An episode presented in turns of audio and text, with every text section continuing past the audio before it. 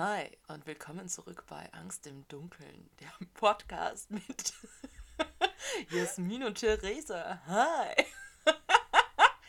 Boah, probier das mal, dass du es durchziehst. Das hört sich angenehm an, der Stimmlage. Willkommen zurück bei Angst im Dunkeln, Vielleicht dem Podcast. Willkommen zurück bei Angst im Dunkeln. Crazy! Ich kann schon FSK 12, nicht 18, gell? Sorry. Darf ich oder hast du was zu sagen? Ich wollte gerade nochmal nachlegen, aber nein. Na, lass es. Habt ihr Angst im Dunkeln? Und wenn nicht, dann liefern wir euch heute wieder ein paar Gründe, um Angst im Dunkeln zu haben. Oder auch nicht. Naja, ich bin Jasmin. Ich bin Theresa, hi. Ja. Ach, Gott sei Dank stellst du uns diese Woche nicht wieder mit Comedy-Podcast vor. Weil letzte Woche habe ich mir das angehört und dachte ich mir, sind wir wirklich so großkotzig und behaupten von uns selbst, dass wir so witzig sind? Aber Ja. scheinbar ja. Wir sind lustig. Ja. Okay, wir finden uns auf jeden Fall lustig. Hoffentlich ihr uns manchmal auch. Und schön, dass ihr wieder dabei seid. Und ob ihr uns lustig findet, könnt ihr uns gerne mitteilen auf unserem Instagram dunkelpodcast. Super easy zu finden. Wir freuen uns über Kommentare, Likes und Nachrichten, die wir auch alle beantworten. Es passiert zwar gerade nicht viel, aber wir versprechen Besserung seit circa einem Monat. Aber wir sind weiterhin dran. Und wenn ihr uns nicht lustig findet, keine Mühe, schreibt uns nicht. Das interessiert uns nicht. Wir wollen nur positives Feedback oder konstruktives, damit wir dran arbeiten können, aber einfach so, ihr seid nicht lustig. Das, mit sowas Konst- können wir nichts anfangen. Das ist Konstruktive Kritik ist erwünscht. ganz genau. Also, heute ist Theresas Turn. Ich darf mich berieseln lassen. Sie wird mir eine wunderbare Gruselgeschichte zu Gemüte führen und ich bin sehr gespannt. Um was geht's denn? Also Jasmin, dieses Thema heute, Ja, in dem bin ich so und ich tue gerade meine beiden Finger gegeneinander reiben, damit ihr wisst, wie close ich mit dem Thema bin. Ich habe voll die Freude damit und ich weiß nicht, wieso ich nicht schon früher drauf gekommen bin, weil Jasmin, es geht heute um den Fluch des Pharaos. Ah, Ägypten. Da, da, da. Und ich liebe Ägypten. Mit Ägypten, also das weckt einfach ganz, ganz viele Erinnerungen bei mir. Vom Studium, von meinem Papa, der einfach schon, seit ich ein kleines Kind war, ständig Ägypten-Dokus geschaut hat und immer gesagt hat, wenn er mal in Pension ist, dann studiert er Ägyptologie. Jetzt ist er in Pension seit einem halben Jahr und hat festgestellt, das ist viel zu viel Arbeit und voll kompliziert, weil er Altägyptisch lernen müsste. Also jetzt wird's doch nichts. Aber eine Erinnerung, die es bei mir auch weckt, ist, ein Vormittag in der Volksschule, als wir Handarbeiten hatten mit unserer katholischen Nonnenlehrerin, mit unserer Handarbeitslehrerin. Und Jasmin sitzt da, die, keine Ahnung, wie alt waren wir? Sieben Jahre alt oder sonst was. Auf jeden Fall eigentlich zu jung. Und du sitzt da. Habt ihr gestern den coolen Film im ORF gesehen? ORF, österreichischer Rundfunk und so. Habt ihr den gesehen? Und ich so, na, hab ihr gestern nicht gefährdet, weil ich musste immer um kurz nach sieben nach dem Sandmännchen ins Bett. Aber Jasmin hat sich am Vorabend die Mumie angeschaut und hat mir dann im kleinsten Detail geschildert, wie es da einfach Skarabäen gab und die einfach einen Menschen bei lebendigem Leib aufgefressen haben. Und das war voll cool. Und ich bin so da gesessen und dachte mir so, äh, weil ich habe ja sowieso nichts mit Insekten. Bist du dir sicher, dass es in der Volksschule war, in der Grundschule? Hundertprozentig, ich weiß noch, woher sollte ich denn sonst noch Nein, wissen, dass ja, das ein aber ich, Handarbeitsraum ich, war? durfte, ich durfte in der Grundschule nur bis 7 Uhr Fernsehen. Ich durfte nicht länger Fernsehen. Dann war es vielleicht vom Wochenende. Vielleicht hast Das du es am Wochenende gesehen und das war am Montag. Das könnte natürlich auch sein. Das kann, das kann sein. Die Sache ist nur, dass ich den Film habe schauen dürfen. Da haben, ist meinen Eltern wohl entgangen, dass das der Film war. Weil eigentlich habe ich so Sachen nicht schauen dürfen. Aber das ist immer das Ding mit großen Brüdern. Weil Jasmin und ich haben ja beide größere Geschwister. Jasmin einen älteren Bruder, ich habe eine ältere Schwester und einen viel älteren Bruder. Irgendwie, da rutscht immer was durch. Und man schaut dann immer gewisse Sachen, die man eigentlich nicht Aber schauen ohne dürfte. Witz, da habe ich rein auf cool gemacht dann in der Schule, weil diese Skarabäen, die da die Leute aufgefressen haben, das hat mich so traumatisiert damals, das weiß ich noch, da hatte ich richtig Schiss dann davor. Und ich so, ne, das hat mich verfolgt. Aber war es nicht, ich glaube, wir haben immer so das Ding gehabt, gerade so früher bei solchen gruseligen Filmen, wenn da irgendwie eine Person vorgekommen ist, eine Frau, die recht schön war, und der haben wir uns voll aufgehangen, weil da gibt es doch auch diese schöne Frau von ihm, die er zurückholen möchte. Diese alte Pharaonin, seine Gattin von damals. Und ich glaube, da haben wir dann beide drüber gesprochen, wie, man, wie ich ihn dann auch mal gesehen habe, dass die so cool ausschaut und so schön ist. Und, hm. Also wir haben uns immer sehr aufs Wesentliche fokussiert. Wie bei Van Helsing mit den drei Vampirfrauen. Ich habe ohne Witz vorher gerade überlegt, ob ich das jetzt anschneiden soll, dieses Riesenthema. Und dachte mir so, nein. Aber ich habe genau an dasselbe gedacht. Das heben wir uns auf für die nächste Vampir-Story. ja, voll.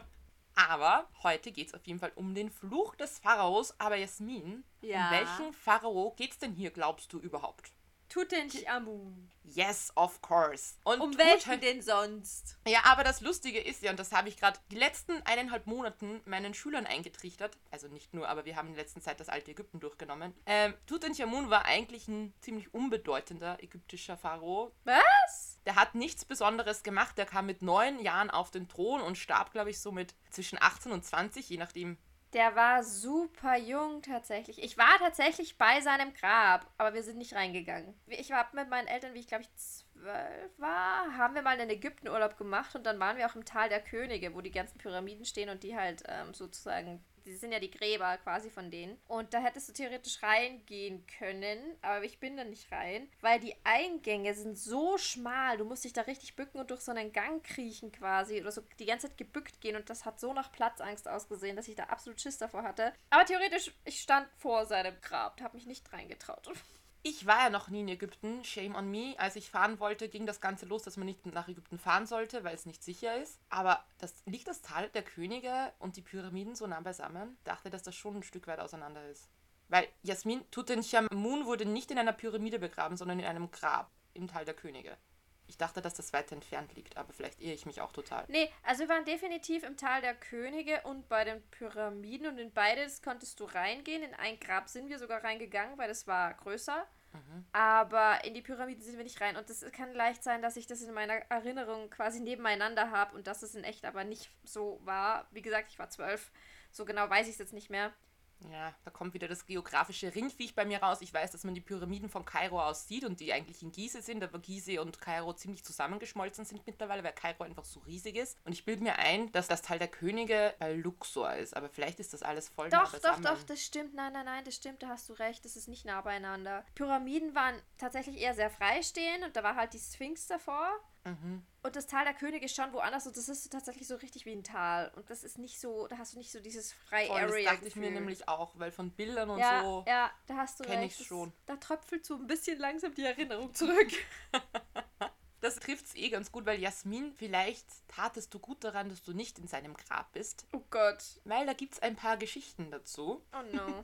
Warum Tutanchamun heute so bekannt ist, ist eigentlich nicht seine Herrschaft, weil wie gesagt, er hat nicht recht viel gemacht in den zehn Jahren, der war jetzt nicht unbedingt wahnsinnig wichtig, aber das Grab hat ihn zu einem der bekanntesten Pharaonen überhaupt gemacht, weil es eines der ganz, ganz wenigen Gräber ist, das unversehrt geöffnet worden ist, weil meistens waren schon Plünderer dran, das war schon ausgeräumt, das war schon geschändet, aber dieses Grab wurde erstens sehr spät gefunden und es wurden die größten Schätze bis dahin darin gefunden und das hat den ganzen Ägypten-Hype ausgelöst und deshalb kennt heute jeder den Namen von Tutanchamun, obwohl der eigentlich eine Eintagsfliege quasi war im alten Ägypten.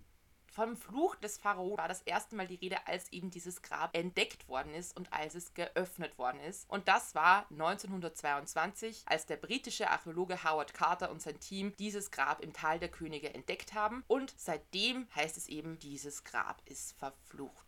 Bevor wir jetzt aber dazu kommen, warum das jetzt verflucht sein soll und was da für eigenartige Dinge stattgefunden haben, dachte ich dir jetzt mal, Geschichtslehrerin, ich hau jetzt mal raus. Wir schauen uns jetzt mal an, wer war Howard Carter eigentlich und wie kam es eigentlich zu dieser Entdeckung. Und danach widmen wir uns den gruseligen, verfluchten Part, wie üblich halt. Gut. Howard Carter wurde am 9. Mai 1874 in London als jüngster Sohn eines Tierzeichners geboren. Ein Tierzeichner. Also war das sein Job, Tiere zu zeichnen? Du musst dir das damals vorstellen, der Zei Beruf des Zeichners war damals nicht mal so unwichtig. Fotografie war jetzt nicht unbedingt easy accessible. Das heißt, wenn du irgendwas dokumentieren wolltest, dann brauchtest du eigentlich einen guten Zeichner. Und er hat halt. Tiere gezeichnet, sein Vater. Cool. Eigentlich schon, vor allem, dass du damit dein Geld verdienen Ja. kannst. Das ist eigentlich ziemlich geil. Aber ja, Howard konnte auch sehr gut zeichnen und das hat sich schon bemerkbar gemacht, als er eben von zu Hause unterrichtet worden ist. Also es hat sich schon abgezeichnet, er wird auch Zeichner werden. Und als er da gerade aufgewachsen ist, da war Großbritannien schon mittendrin im Ägyptenfieber. Dieser ganze Ägypten-Hype lief circa seit Beginn des 19. Jahrhunderts. Nämlich als Napoleon seinen Ägyptenfeldzug startete, hat er sich von einer ganzen Expertengruppe von Wissenschaftlern, Ingenieuren und Künstlern begleiten lassen, die sich eben darauf spezialisieren sollten, die altägyptische Kultur zu erforschen. Und dadurch haben viele Fundstücke damals ihren Weg nach Europa gefunden und das wurde ganz schnell zu einem High Society Ding. Gerade in der feinen Gesellschaft galt es als wahnsinnig schick, wenn man in seinem Anwesen ägyptische Funde ausgestellt hat, wenn da Relikte herumstanden. Oder wahrscheinlich auch Schmuck, oder? Schmuck war natürlich auch in, aber da habe ich gelesen, dass es eher neuer Schmuck war, der aber sehr ägyptisch inspiriert war. Aber wenn du dann den Real Deal hattest, dann warst du wahrscheinlich erst recht besonders cool. Der Oberburner. Der Berner, ja. Also vor allem vermögende Adelige in England waren eben ganz versessen darauf, eine umfangreiche ägyptische Sammlung anzulegen. Und ein besonderes Highlight waren in diesem Zusammenhang immer die sogenannten Mumienpartys. An diesen Abenden wurde eine elitäre Gesellschaft zusammengetrommelt und in diesem relativ privaten Rahmen wurden alte ägyptische Mumien mitten in England in einem schicken Anwesen am Land oder mitten im Stadthaus in London ausgewickelt. Ew. Das war eher so ein Gesellschaftsspektakel. Das fanden die einfach super lustig und unterhaltsam. Und man hat sich natürlich auch dabei erhofft, irgendwie wertvolle Überraschungen zwischen den einzelnen Schichten des Stoffes zu finden, wie Medaillons oder Schmuck.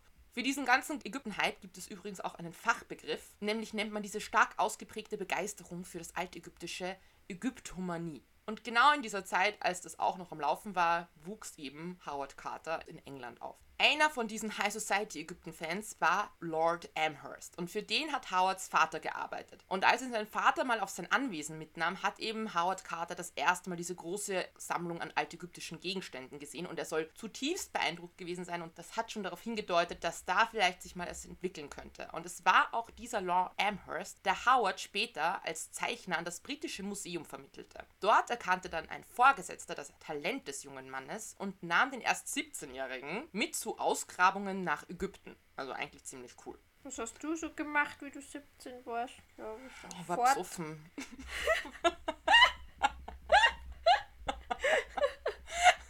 Die Schule hat mich zu wenig interessiert und ich habe die ganze Zeit nur vom Wochenende geredet und am Wochenende habe ich gerne einen über den Durst getrunken. Die Jugend. Ja, die Jugend, ja. Solche schönen Jahre. Viel Liebesdrama und Heulerei und juhu. Gehört dazu. kehrt dazu. genau, und Howard verbrachte dann eigentlich auch einen großen Teil seines Lebens in Ägypten. Er arbeitete als Zeichner, Übersetzer und auch als Händler. Und die meiste Zeit verbrachte er damit, Erfahrung zu sammeln bei zahlreichen Grabungskampagnen, wo er Inschriften, Malereien und Reliefs kopierte. 1908, da war er dann 34, lernte er Lord Can... Ach, wie ist das so depper zum Aussprechen? Lord Carnarvon kennen. Kannst du es bitte drinnen lassen? War der ist so deppert zum Aussprechen. Ist ein bisschen peinlich, wenn ich Englischunterricht. Lord, Car Car Carnarvon. Lord Carnarvon lernte er kennen. Dieser Earl verfügte über sehr viel Geld und über noch mehr Zeit. Money. Und was macht man, wenn man zu viel Geld hat und zu viel Zeit? Er beschloss, sein ganzes Geld in die Entdeckung von Pharaonengräbern zu investieren. Er machte den 34-jährigen Howard zu seinem Grabungsleiter und das erklärte Ziel war von Anfang an, wir müssen ein Pharaonengrab entdecken. Daher richteten Howard und der Lord ihren Fokus immer auf das Tal der Könige und das ist eben diese legendäre letzte Ruhestätte zahlreicher Pharaonen wie Ramses II., Hatschepsut oder Echnaton. 1914 erhielt dann dieser Lord endlich die Grabungslizenz für das Tal. Und dann geschah lange gar nichts. Acht Jahre lang wurde gegraben, aber kein Grab weit und breit. Lord Carnarvon wollte dann schon das Projekt abbrechen, mangels Erfolg, weil auch ohnehin schon viele führende Archäologen behauptet haben, dass die große Zeit der Entdeckungen im Tal der Könige lange vorbei sei und hier sowieso nichts mehr zu finden ist. Aus wissenschaftlicher Sicht hieß es, da gibt es nichts mehr zu finden. Howard überredete ihn jedoch zu einer letzten Kampagne, weil er der festen Überzeugung war, das Grab Tutanchamuns muss hier wo sein, weil er mehrere kleine Funde entdeckt hat, so Tonscherben, wo sein Name drauf stand. Der Lord ließ sich überreden und die Beharrlichkeit zahlte sich aus, weil nur drei Tage später, am 4. November 1922, stießen die Arbeiter auf Treppenstufen, die hinabführten zu einem noch versiegelten Grab, nämlich zum Grab von Tutanchamun. Howard hat es also geschafft. Sie standen am Eingang zum reichsten Königsgrab, das Archäologen je in Ägypten entdecken werden, entdecken sollten. Ja. Er schickte dann ein Telegramm an Lord Carnarvon nach England, das heute sehr bekannt ist, habe endlich wunderbare Entdeckung im Tal gemacht. Prächtiges Grab mit intakten Siegeln, bis zu ihrer Ankunft wieder zugeschüttet. Gratulation. Ein paar Wochen später trudelte dann also der englische Lord ein und alle Vorarbeiten wurden abgeschlossen und am 29. November wurde das Grab geöffnet. Carter schrieb in sein Tagebuch, ein ganzer Raum, wie es schien, ein vollständiges Museum, Überfluss ohne Ende. Und tatsächlich wurden in den folgenden Monaten unvergleichliche Reichtümer geboren. Und alles schien perfekt zu sein. Howard und Lord Carnarvon hatten es geschafft und sie hätten jetzt ihren Triumph genießen können, aber angeblich gibt es da einen Fluch. Waren es zu gierig? Zu gierig oder sie hätten dieses Grab eventuell nie betreten sollen. Worum geht es bei diesem Fluch? Eigentlich hätten Howard, Carter und Lord Carnarvon es wissen können, denn angeblich wurde ein paar Tage vor der Öffnung des Grabes eine Tontafel ausgegraben. Eine Tontafel mit einer Warnung darauf, mit einem sogenannten Grabfluch. Und Grabflüche sind eben Inschriften, die Eindringlinge abschrecken sollen und meistens Drohungen beinhalten und zur Einhaltung der Totenruhe mahnen.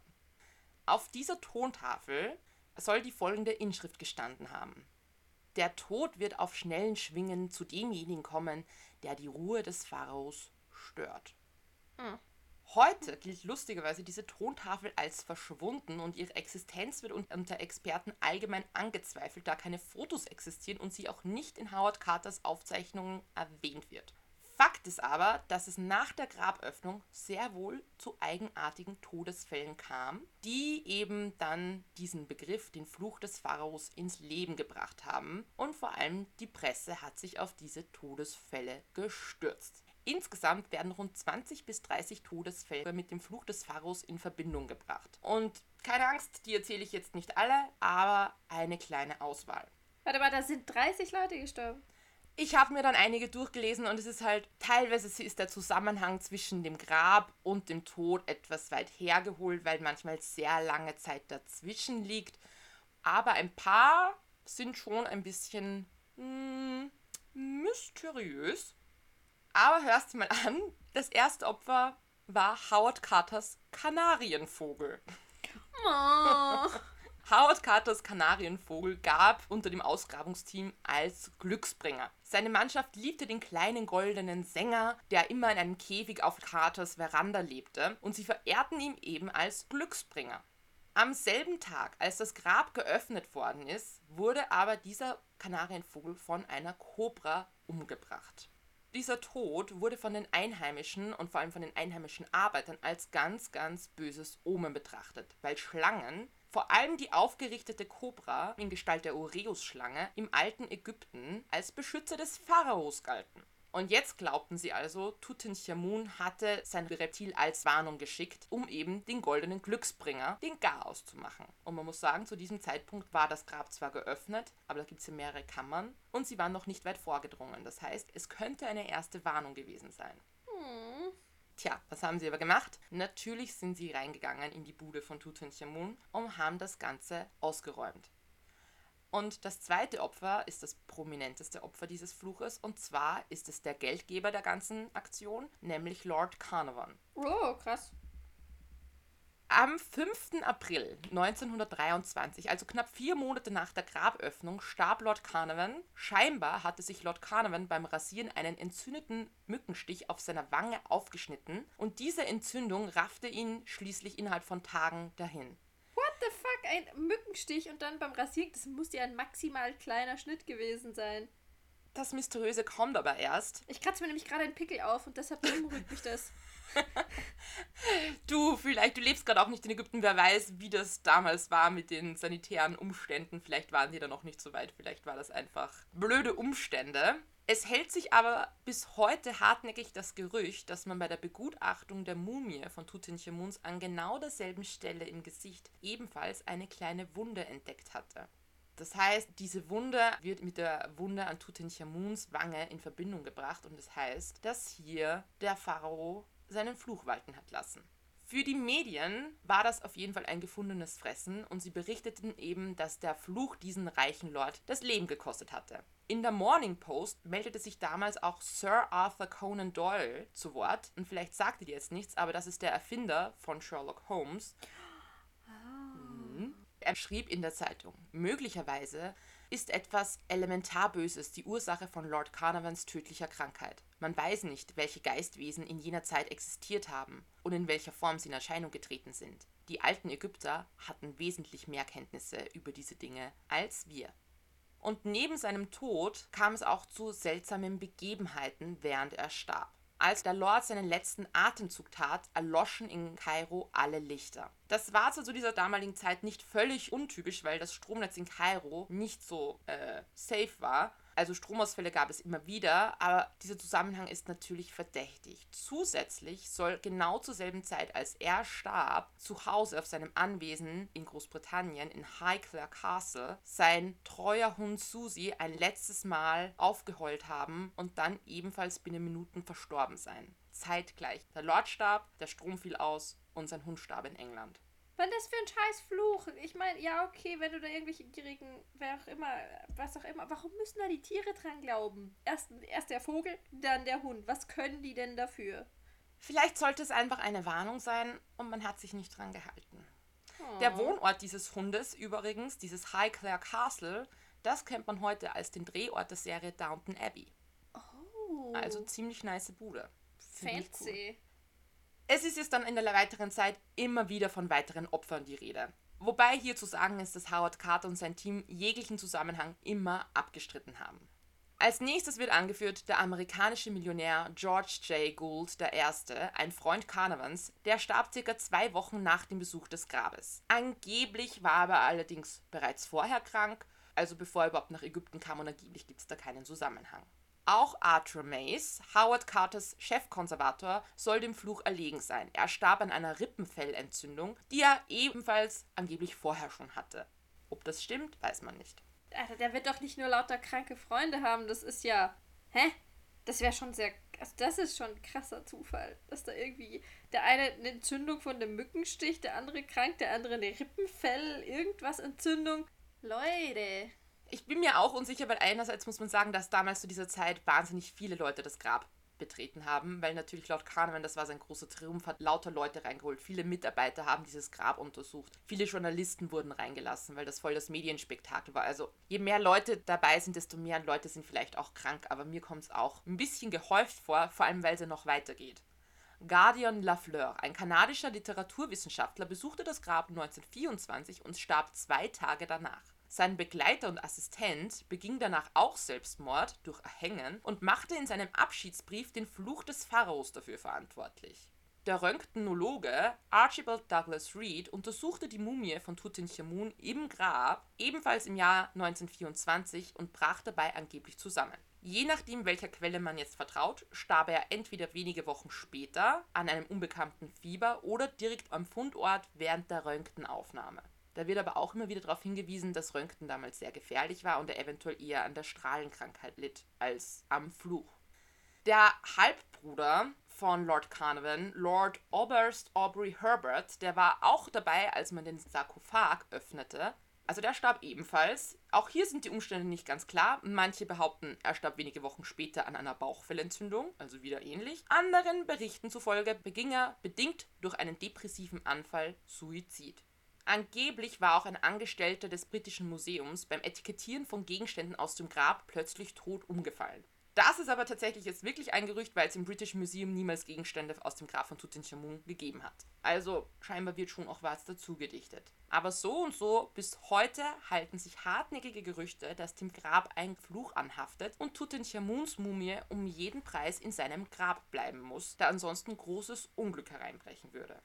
Und dafür spricht auch einer der aktuellsten Berichte, die mit diesem Fluch in Verbindung gebracht werden. Und der stammt aus dem Jahr 2005. Und dafür solltest du wissen, Tutanchamuns Mumie liegt bis heute in dem Grab. Die wird dort drinnen ausgestellt, die ist es nicht in einem Museum, sondern sie wird dort unten konserviert, in einem Schutzraum aufbewahrt. Im Jahr 2005 sollte aber die Mumie wissenschaftlich untersucht werden. Und da die Grabkammer zu eng für all die Untersuchungen war und ein Computertomograph benötigt wurde, musste der tote Pharao sein Grab im Tal der Könige verlassen, um in ein Labor gebracht zu werden. Das schien den toten Herrscher jedoch gar nicht zu gefallen, denn kaum hatten die Arbeiter ihn die Stufen hinaufgetragen, frischte der Wind auf und fachte kurz darauf einen kräftigen Sandsturm. Kurz danach traten heftige Regenfälle ein und das ist für diese Region höchst ungewöhnlich, weil es da quasi nie regnet. Das ist ja eine Wüste. Die Mumie hat die Fahrt relativ unbeschadet überstanden. Der Computertomograph, den sie vorher ins Grab runterbringen wollten, der ist jedoch eingegangen. Das Auto, in dem das Gerät transportiert worden ist, ist nur knapp einem Unfall entgangen und vor Ort im Labor funktionierte dann plötzlich gar nichts mehr. Zwei volle Stunden brauchten die Techniker, um den Computertomographen im Labor wieder zum Laufen zu bringen. Also war es der Fluch des Pharaos, der den Sandsturm und die Regenfälle verursacht hat und die Technik lahmgelegt hat, man weiß es nicht, aber das behauptet zumindest die Presse. Und die Presse wird angeheizt von zahlreichen Spekulationen und von besorgten Anrufen aus der Bevölkerung. Denn scheinbar will auch die Bevölkerung nicht, dass Tutanchamun aus seinem Grab geholt wird, weil man Angst vor dem Fluch hat. Also die Bevölkerung will das auch nicht. Ich war gerade so der Meinung, so, boah, fuck, das sind verdammt viele Zufälle, um zufällig zu sein. Aber wenn jetzt theoretisch, sagen wir mal, die Bevölkerung will das auch nicht, weil unter anderem das ist halt Erbgut vom Land und das muss dann nicht rausgezogen werden und wie auch immer. Vielleicht gibt es irgendwelche, die so ein bisschen gemeint haben, sie sabotieren da jetzt mal diese ganzen Ausgrabungen. Ah, das habe ich gar nicht gedacht. Hm. Okay, das wäre natürlich schlau. Die Frage ist damals natürlich, war es ja für Ägypten, denke ich mal, nicht schlecht, der ganze Ägypten-Hype, ob das damals die Leute auch schon nicht wollten. Aber was ist so, so traditionelle Menschlein hast du ja überall, die quasi, nein, das ist unser Kulturgut, unser Erbe, das bleibt so wie es ist und wie auch immer. Vielleicht. Die oh, und der Pharao muss beschützt werden. Mhm. Und dann setzt man eine Cobra gegen neben dem Glücksbringer und lasst sie aus oder so. Ja, so quasi auch welche, die tatsächlich vielleicht gemeint haben, nee, die letzte Ruhe des Pharaos, die muss gewahrt werden, bevor was richtig Schlimmes passiert. Und bevor was richtig Schlimmes passiert, lassen wir ein paar kleine schlimme Sachen passieren. Wobei, Jasmin, ich denke mir gerade, ist das nicht genau die Handlung von die Mumie? Da ist es doch auch so, dass sie da irgendwie forschen wollen und dann gibt es diese schwarzen Reiter, die das Ganze beobachten und sagen, nein, ihr müsst das in Ruhe lassen, ihr entfesselt furchtbares Unglück ich kann mich gar nicht mehr an die Handlung der Mumie erinnern, aber die hat sich wohl in mein Unterbewusstsein reingefressen. Aber ich finde es eigentlich keine schlechte Theorie. Weil ich habe nämlich eher rausgesucht, es gibt nämlich durchaus naturwissenschaftliche Erklärungen. Es gab, also sagen wir so, es gab Erklärungsversuche, weil man eben eine wissenschaftliche Erklärung dafür finden wollte, für diese angeblichen Todesfälle. Und zwar hat man das Grab auf tödliche Pilzsporen untersucht, ob die vielleicht dort ah. drunten herumfliegen und einfach die Leute vergiften, die da unten reinkommen, weil das immerhin 3000 Jahre zu war. Dass da vielleicht tödliche Pilzsporen sich entwickeln haben oder es vielleicht alte Bakterien, Keime, Krankheitserreger waren, gegen die unser heutiges Immunsystem nichts ausrichten kann. Aber ein Chemiker hat damals das Grab sofort nach der Öffnung akribisch auf Bakterien untersucht, weil er sehr gehofft hatte, dort vielleicht was zu finden und etwas über die Lebensformen damals herauszufinden. Aber er hat bestätigt, dass keinerlei bakterielle Lebensform nachweisbar war. Schade. Es gab dann nochmal die Rede, ob da vielleicht irgendwelche Strahlen da unten sind, irgendwas. Ich frage mich nicht, ich habe das gelesen und dachte mir so, was für Strahlen soll da unten? Sollen die Uranium da unten abgelagert haben oder sonst War was? War auch so mein Gedanke, was denn für Strahlen? So mit Atomen, irgendwas hatten sie es ja noch nicht so zu der Zeit. Voll, nein, keine Ahnung. Aber das konnte auf jeden Fall auch ausgeschlossen werden und in dem Artikel, den ich gelesen habe, ich fand, das war ein wunderbar pathetischer Abschlusssatz. Das Einzige, was die Mumie des Pharaos allerdings bis heute ausstrahlt, ist Erhabenheit. ja, sie verdreht die Augen. Ja, aber keine Ahnung. Ich weiß auch nicht, ob ich es mir, was ich davon halten soll, von dem Ganzen. Das ist schon viele Zufälle. Viele Zufälle. Zu viele Zufälle, um zufällig zu sein. Und ich mag deine Theorie, aber andererseits glaubst du, dass die da irgendjemanden nach England geschickt haben, um den Hund umzubringen? Das ist vielleicht wirklich ein Zufall gewesen. Also, der Hund, wir, wir wissen ja auch nicht, wie alt der schon war. Der Wuffi. Vielleicht hat er einfach den Löffel abgegeben. Die Susi hieß sie. Aus Sehnsucht zum Herrchen. Aber ich muss sagen, wenn ich es irgendeinem Volk zutrauen würde, dass die wirklich vielleicht irgendwie was Übernatürliches ausrichten können, dann wären es irgendwie die Ägypter das ist so ein krasses Volk irgendwie und was die alles geschafft haben schon so früh und irgendwie wie lange die einfach existiert haben. Jasmin, dieses Land hat 3400 Jahre existiert. Kleopatra hat näher an der Mondlandung gelebt als an der Erbauung der Pyramiden. Das musst du dir mal vorstellen. Hm. Kein anderes Land der Welt hat so lange existiert durchgehend und hat sich in dieser Zeit eigentlich fast gar nicht verändert. Vom Grundstruktur her, vom Aufbau, wie die Gesellschaft aufgebaut war. Ich finde das mega, mega wild. Das ist ja auch. Wie gesagt, sie haben richtig fette Pyramiden gebaut. Zu einer damaligen Zeit, wo das, glaube ich, noch ein bisschen schwieriger war. Voll und irgendwie diese ganze Götterwelt ist irgendwie ziemlich, ziemlich mysteriös und irgendwie auch Gab es so früher auch diese coole Zeichentrickserie? Kannst du es dir Das erinnern von das geheißen? RTL? Ich weiß nicht, aber da gab es Anubis und Ra und, und, und, und, oh Gott. War noch? irgendwie der Hauptdarsteller irgendwie ein Halb, ein Halbgott und irgendwie von Horus irgendwie? Oder nein, Horus ist immer so geflogen, oder? Es war immer so, Horus ist bei mir und dann ist immer der Falke geflogen. Ja, wie, boah, wie hieß die Serie? Das war auf Togo, oder? Togo. Du fragst mich Sachen, keine Ahnung. Papyrus? Davon, das hat doch nicht Papyrus geheißen, oder? Aber Doch, das war Papyrus. Doch, doch, doch, doch, doch, doch. Das hieß Papyrus? Das war ja der extrem einfallslose Name. Der ahnungslose Fischerjunge, Fischerjunge Papyrus erfährt vom königlichen Berater Ratofa, dass er von den Göttern dazu aussehen würde, Pharao Merenre und dessen Tochter Teti zu retten. Seth, Gott des Krieges und der Zerstörung, sowie sein Handlanger, der böse Priester Aka, hatten die Tochter des Pharaos in einen todesähnlichen Schlaf versetzt. Vor lauter Trauer um sein Kind kann der Herrscher des Nilreichs die Staatsgeschäfte nicht mehr führen und steht kurz davor abzudanken. Die mächtige Göttin Maat will dies verhindern und es dem bösen Seth ordentlich heimzahlen. Sie unterstützt Papyrus bei seiner schwierigen Mission. Dieser Gott ist diesen Seth, das ist übrigens Seth, nur just saying. Ah ja. Nicht so- alles ist aus California Aus und so weiter. Nicht alles ist amerikanisch. Aber Voll. kannst du dich an das hier Das erinnern? war's. Ja, doch, es sagt mir was. Aber schau mal, da steht er nämlich vor Anubis. Aber das war so cool, wie es die Götter eingebaut haben. Da kann ich mich noch so dunkel erinnern, dass ich das voll cool gefunden habe. Ja, also gut. Das war's vom Fluch Pharaos. Na, sorry, hör schon auf zum Singen. Bitte lass es drin. Das war's schon wieder. Bitte lasst uns gerne wissen, was ihr dazu meint. Was glaubt ihr, ist es ein Fluch oder sind es nur ganz viele Zufälle? Schreibt uns gerne auf Instagram at dunkelpodcast. Weiß es nicht, ich bin ja eher auf der skeptischen Seite des Lebens, aber das sind schon verdammt viele Zufälle, um zufällig zu sein. Bin mir auch unsicher. Mein Hirn sagt, das sind alles Zufälle und das ist ja alles nicht so wahr. Aber gleichzeitig, mm, I don't know. Aber lasst es uns wissen, was ihr darüber denkt. Ja, und dann hören wir uns beim nächsten Mal, solange niemand von diesem Fluch erwischt wird. Du, du hast vorher gemeint, dass du doch in irgendeinem Grab warst. Ja, war Frag mal deine. Eltern, frag mal deine Eltern. Vielleicht warst du eh in seinem Grab unten und Ich schätze mal, nach, nach 10 plus Jahren ist es verjährt. naja, ein Pharao, der so lange schon tot ist, der vergisst halt auch nicht, Jasmin. Nee, danke, danke, nein. Schauen wir mal. Hoffentlich sehe ich dich nächste Woche, Jasmin. Aus jetzt, Schluss, die Folgen ist vorbei. Pfiat euch. Tschüss. Viert die gut. Ciao. Macht es gut. Bis zum nächsten Mal.